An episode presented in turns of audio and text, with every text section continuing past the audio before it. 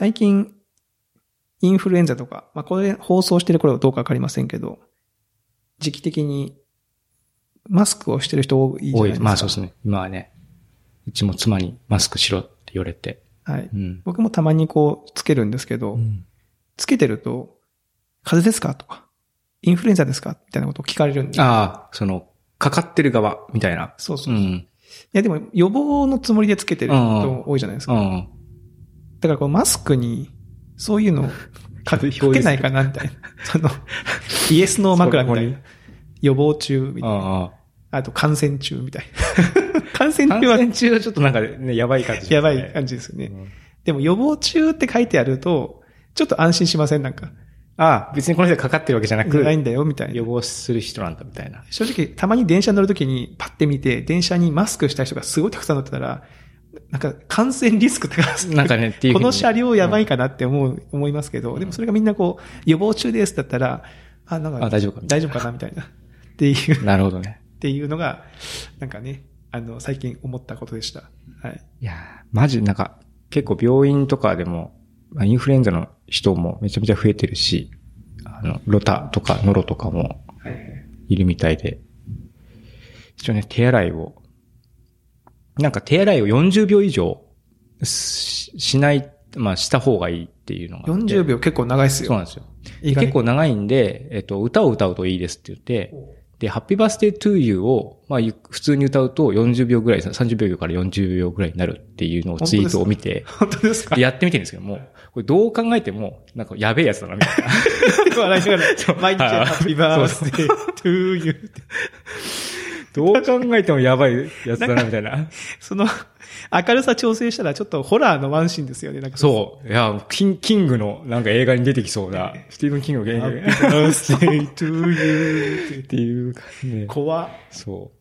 えー、でも面白いですね。歌を歌いながら洗うのそうだまあ、まあでも、歌歌ってるとあっという間って感じですね。ううんん。だからなんか、まあ40秒の歌を、まあ、ハッピーバースデーじゃなくてもいいから、こう、知っとくといいかもしれないなって。いいかもしれない。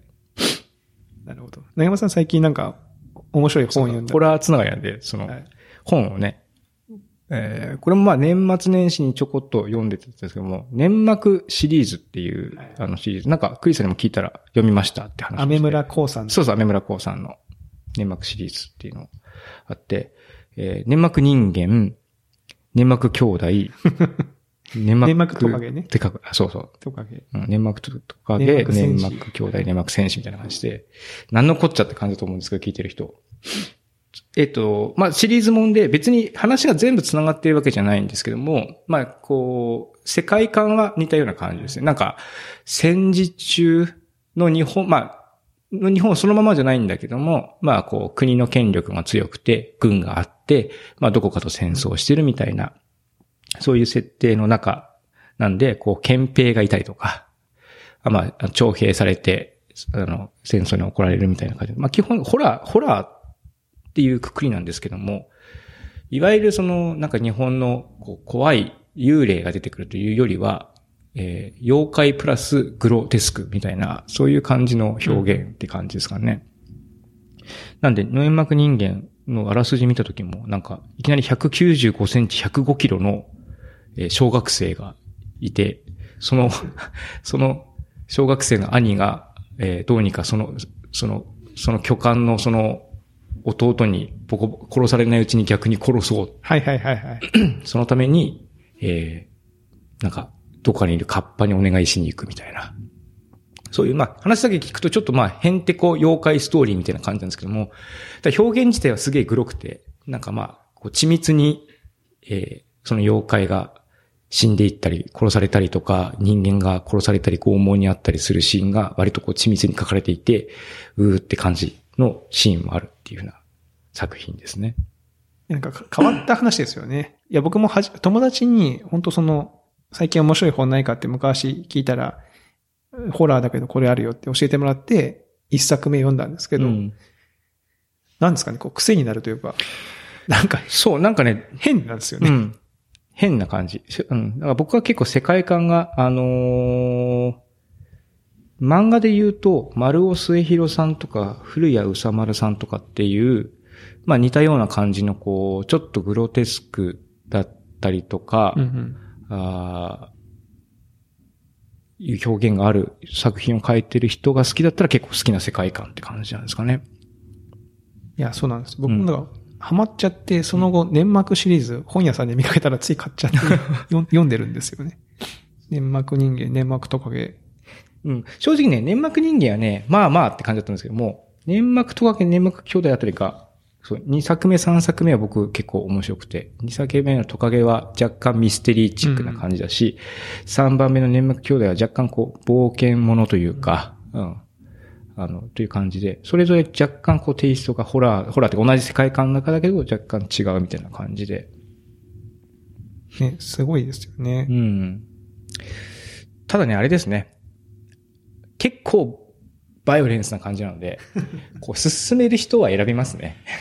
こいやれ面白かったよって、うんそのね、クリスさんのお友達も若干気になりますよね。まあ、これあの、僕のあの、あの、ずっと高校からの、中学高校からの友人なんで、まあ僕はどういうのが好きかええよくわかってる。あわかってるんで、あの、あれですけど、いや、そうなんですね。えー、なんで、粘膜人間そもそも読もうと思ったの？これもなんかね、なんか多分、ベスト10みたいに入ってうました。ん。なんか読んで面白かったみたいなレビューをどっかで読んだって感じですかね。そう、粘膜人間の中に出てくる、その、ねえっと、拷問があって、ああ、はいはいはい。あ、そうドクロっていう名前のや薬品を注射で打たれると、こう、自分が殺されるストーリーが、幻覚を見るみたいな感じなんですよね。なんか世にも奇妙な物語でもあったような感じの話なんですけども。で、その描写がすげえリアルで、えー、まあ、だったっていう、こう、なんですかね、解説。批評を、解説を見て、どんなもんかなと思って、見たって感じですねう。。うんん。いや、僕も、そうですね、その、確かに拷問とかね、そのなんか、僕、子供にこれ読ませたいかっていうと全然読ませたくないんですよ。そう まあ僕が読む分にはいいかなっていう感じですよね。いや、そうなんですよ。だからその、まあ、今表現の規制みたいな問題とかあるじゃないですか。うんうんその漫画で、まあエロティックなものだったりとか、バイオレンスなものだったりとかを、まあどの程度、まあ青少年に見せる。特にまあ映像とか漫画っていう、まあ直接的、め視覚的に直接的なものに関してはそういう批判に上がりやすいですけども、まあ小説も大概やな、みたいなのって結構ありますよね。てかむしろみたいなのありますよね。そうそうそう。絵がないから、うん。その文章だけでめっちゃこう、ね、特にこんな本とか、もし僕高校、中学ぐらいの時に親父の本棚にあってこっそり読んでたらもうたまんなかったでしょ。うんそのでやべえなみたいなねこっそり読む背徳感と、その内容のこうね、ドキドキ感とうん。相まってだと思いますそうよなんでね。うんね。まあ確かに、あ、このミステリーがすごいで、粘膜トカゲが、あーそうですね受けてたんですね。あ、なるほどう。んわかる。トカゲはミステリーとしては面白い。まあ、うん。なのでちょっとホラーとかね、読んでみたいという人はぜひともちょっとそうですね。粘膜トファンになってカゲがおすすめかな？人間から入るとちょっと人ついていくわね間から入ると若干なんか、うん、置いてけぼりになった感じがあるかもしれない。どっから読み始めても別にね、そう、別に独立してるし、投資で読んだら、あ、この話に出てくるこの人はあっちで出てたやつだみたいなやつもちょっとあったりとかするんで、まあそういう面白さもあるんですけども。ぜひぜひちょっと見たい、見てほしいですね。読んでほしいですね、これね。はい。ぜひぜひ。僕最近あれを見たんですよ。最近っていうかあの、えーミスターガラス。ミスターガラスって映画ですね。ミスターガラス。はい。ミスターガラスはですね、あの、シックスセンスでおなじみのシャマラン監督の、エムナイト・シャマラン監督の最新作なんですよ。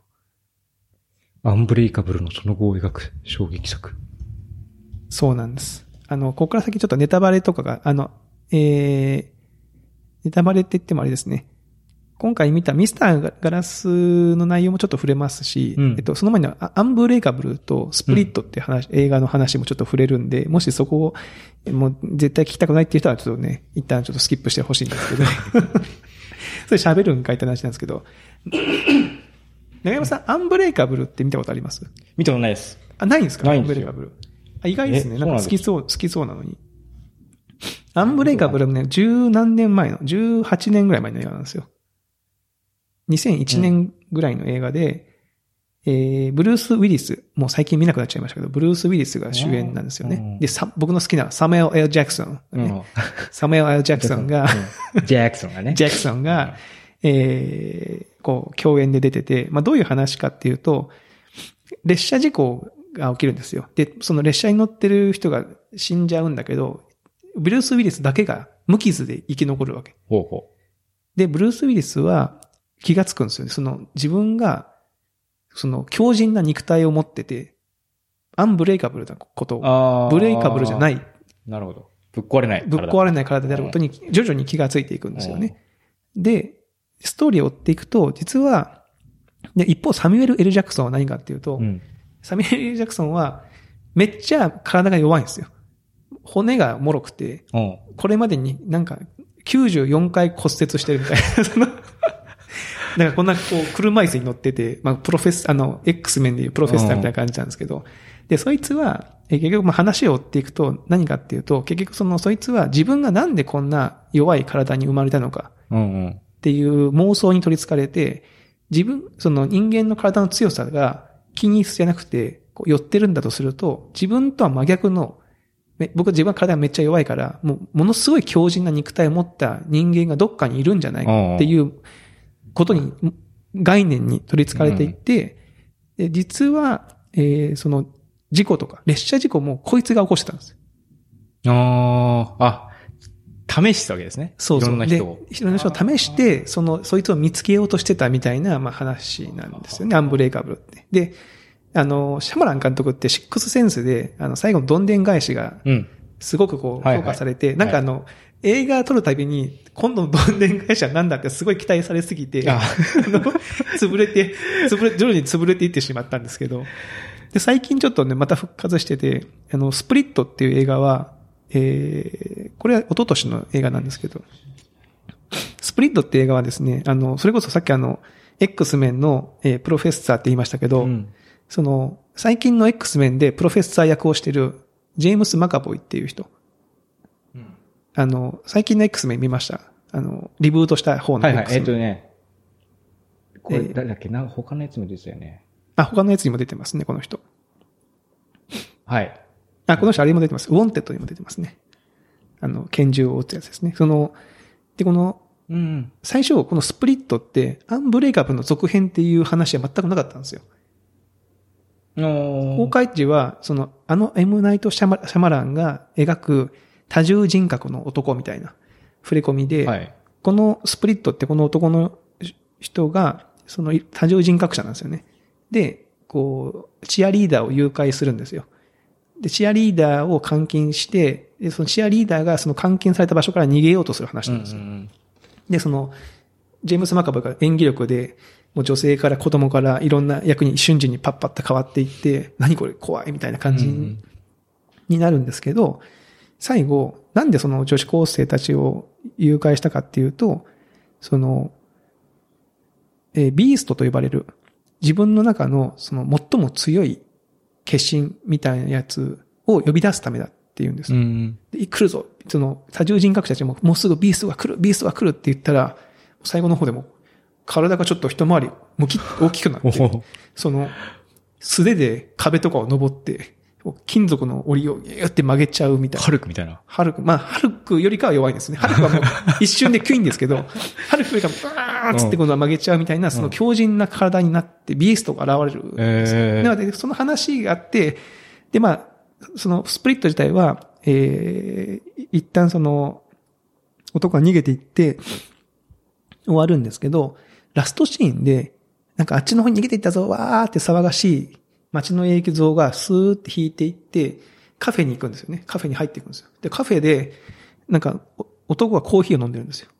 で、なんだなんだって振り返ると、ブルース・ウィリスで、その胸にはそのアンブレイカブルの時の名前のダンって書いてあって、え？繋がってた？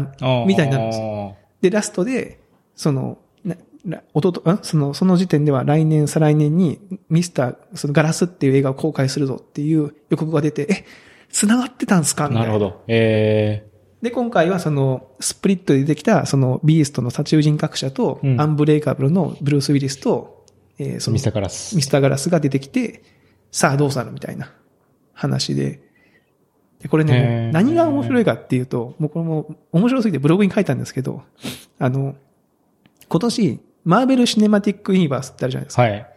マーベル・シネマティック・ユニバースで、ニック・フューリーをやってるのは、サムエル・エル・ジャクソンなんですよ。うんうんうんで要はその、スーパーマン、今日その、スーパーヒーローたちのまとめ役じゃないですか。うんはい。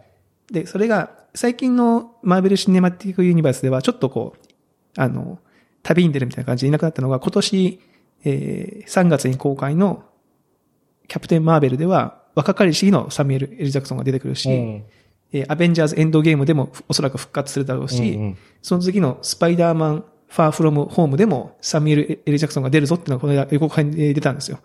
で、今年そのマーベル・シネマティック・ユニバースにサミュエル・エル・ジャクソンが 3, 回出てくるんですよ。それよりか前に、そのスーパーヒーローたちみたいなのを集めようとしてる体の弱い男として、サミュエル・エル・ジャクソンが出てるんですよ。これがなんかすごい面白くて、うんなんか、ここに当ててくるのがディズニーうん。なるほど。これも一応ディズニーが配給してるんで、おディズニーこんなところにサミュエル・エル・ジャクソンが出てきてえー面白いなと思ってですね。なんかすごい、そういうメタメタ的な面白さもあるんですよ。今年ジャクソンイヤーですね。今年はね、ジャクソン出ジャクますよ。ソンが豊富。ジャクソン豊作。僕の好きなサムエル・エル・ジャクソンがね、出ますね。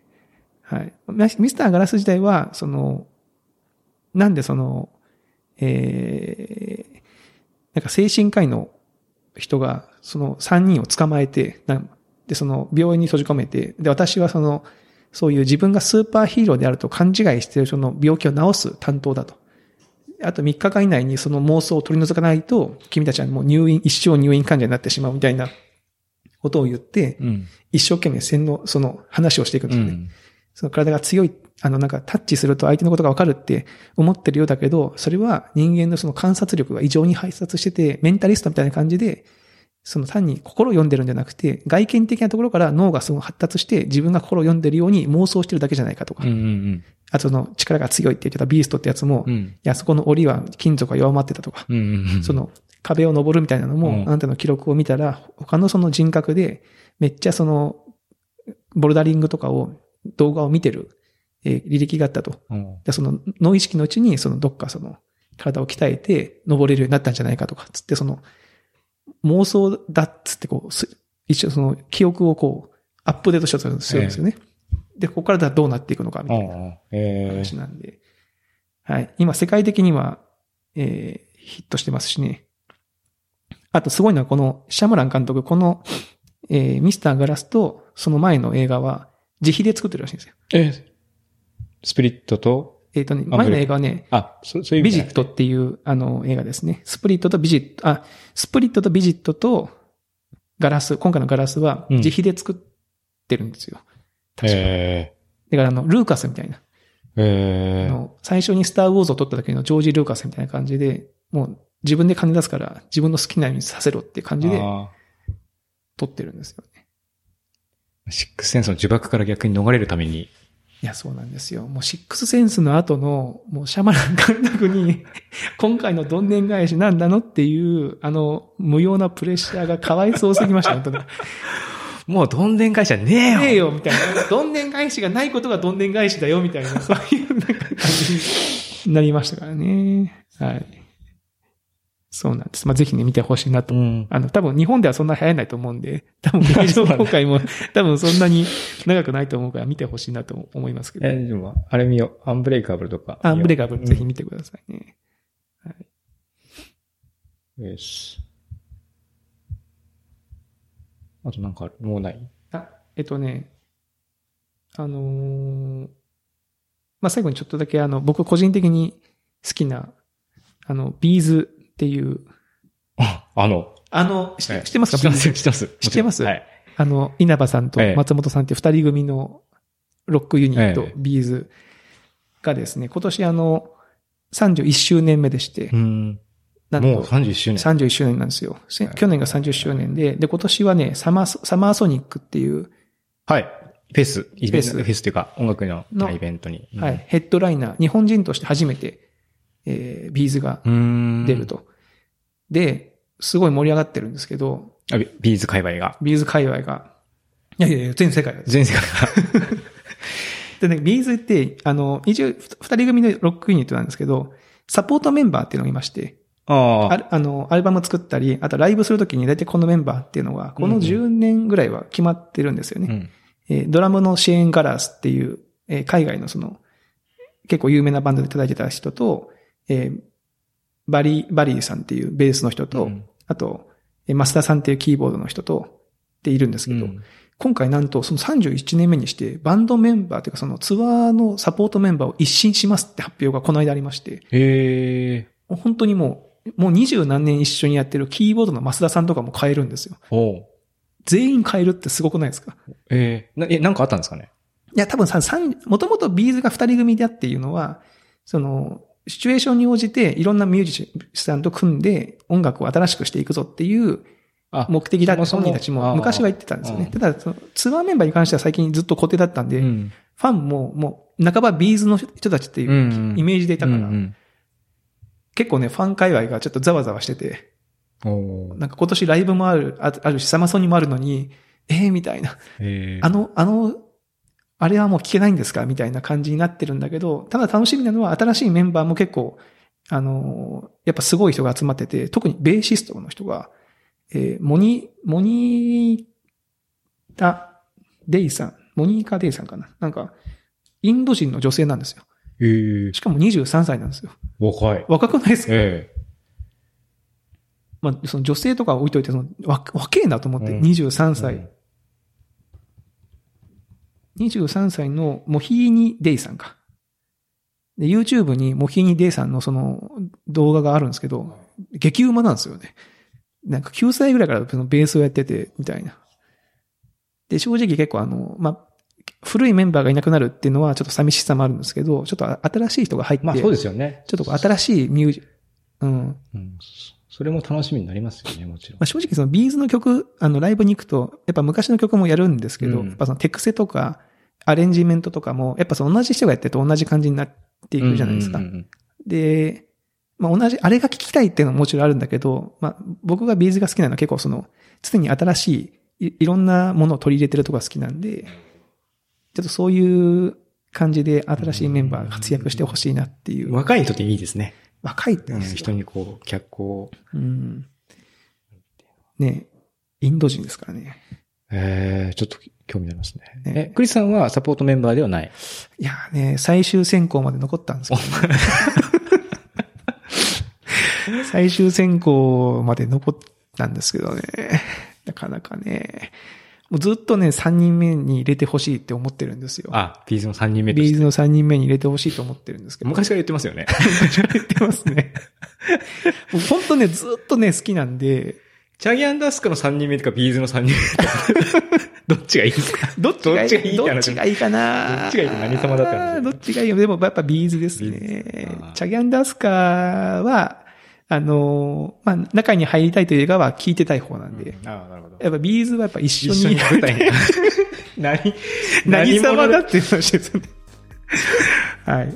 なんでね、あの、今年、あの、30、あの、アルバムも出ますし、ツアーもやるので、あの、久し、 B'zなんて久しく聞いてねえよっていう人もね、ぜひ盛り上がってる。盛り上がって、あの、アルバム買ってほしいなと思っております。。はい。おっさんが聴く音楽ですからね。そうですね。 B'z。B'zでも、きおっさんだけど、久しく聞いてないですね、確かに。でしょ？うん。あの、ぜ前回のアルバムすごくいいので、まあ、今回買わなくても前回のやつをね、ちょっと聴いてほしいなと、はい、思っております。はい。っていうところですかね。はい。第17回。はい。はい。では、また来週お会いしましょう。はい。では、さようなら。はい、さよなら。